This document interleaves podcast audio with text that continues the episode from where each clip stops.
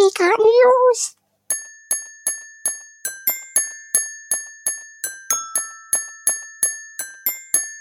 Geekart News! Hallo und herzlich willkommen zu Tims Märchenstunde. Nein, nein, nein, nicht auflegen, nicht auflegen.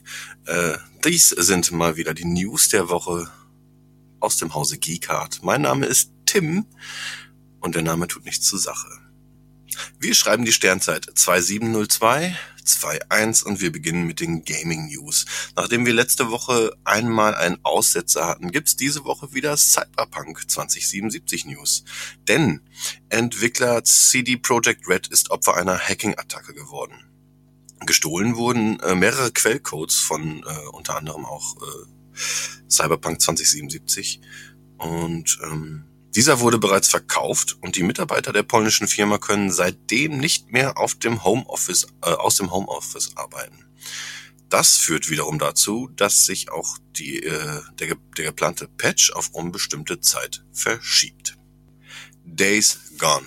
Der bisher PlayStation 4 exklusive Zombie Open World Biker Titel wird im Frühjahr auch für den PC erscheinen.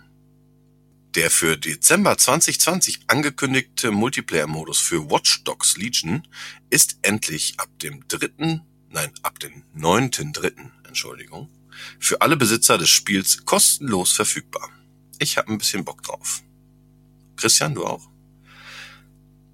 Activision warnt Besitzer einer 500 Gigabyte Version der PlayStation 4 davor, dass Call of Duty bald zu groß sei, um es auf dieser Konsole zu spielen. Tja, die erste Generation der Xbox One wird davon wahrscheinlich auch betroffen sein, wurde aber nicht erwähnt. Ich bin gespannt, was da noch, was da noch raus wird. Aus, aus für Anthem. Das sehr ambitionierte Spiel aus dem Hause BioWare wird ab sofort weder erweitert noch weiter unterstützt. Das ist sehr schade, denn ich hatte sehr großen Spaß mit der Kampagne. Vor allem im Koop sollte man das mal erlebt haben. Jetzt kommt ein langer Titel. Vampire The Masquerade Bloodlines 2 hat einen neuen Entwickler und wurde auf unbestimmte Zeit verschoben.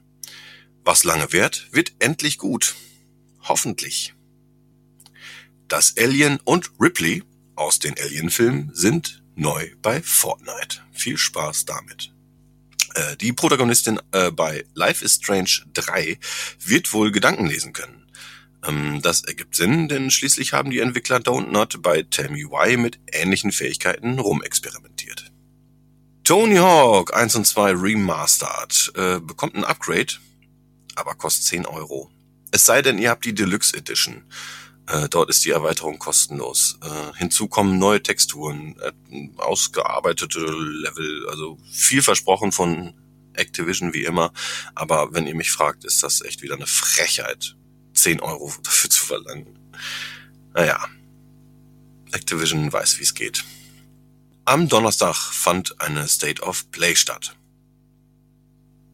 Eigentlich wollte ich mit dieser News jetzt einfach aufhören, aber China sieht wirklich fantastisch aus. Das sollte man sich einmal angeguckt haben. Im Allgemeinen war die Präsentation aber eher ein Satz mit X. Ein paar Tage zuvor wurde aber bekannt gegeben, dass eine VR-Brille für die PS5 erscheinen wird. Dies aber frühestens im Jahr 2022 und nach wie vor mit Kabelverbindung. Project Gaia wurde nach sechs Jahren Entwicklung von EA nun auf Eis gelegt.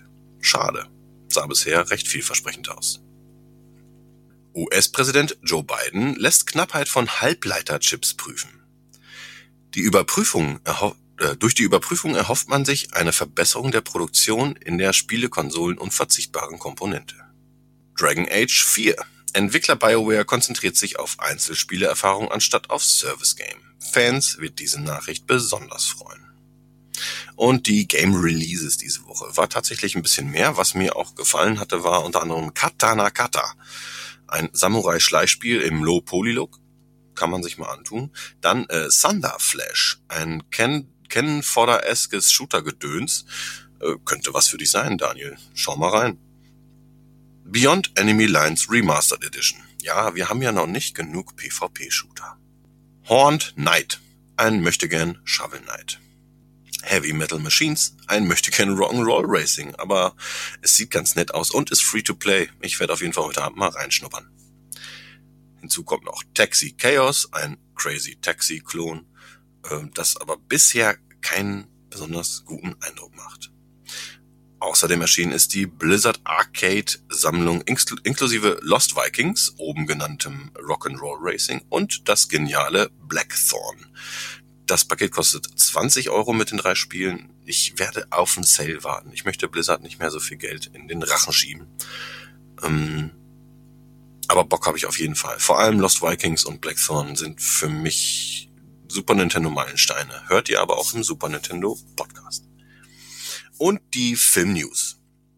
Paramount Plus Streamingdienst kommt und hat Filme wie Mission Impossible 7, Top Gun Maverick sowie A Quiet Place oder Serien wie Halo im Gepäck.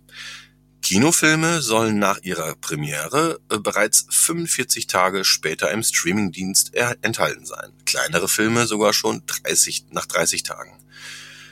Wie steht ihr dieser Entwicklung entgegen? Habt ihr da Bock drauf? Wollt ihr das? Geht ihr lieber ins Kino? Gebt uns mal Feedback. Das würde uns echt mal interessieren.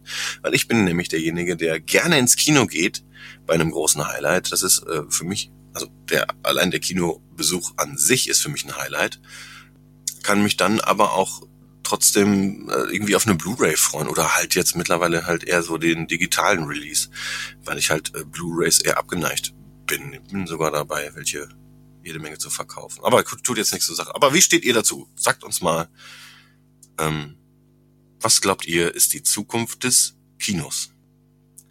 May the Fourth be with you. Am 4. Mai erscheint bereits die nächste Star Wars Serie mit Bad Batch. Wir sind gespannt. Mit mir, äh, mit wir meint Daniel sich. Ich finde Bad Batch sieht ein bisschen Panne aus.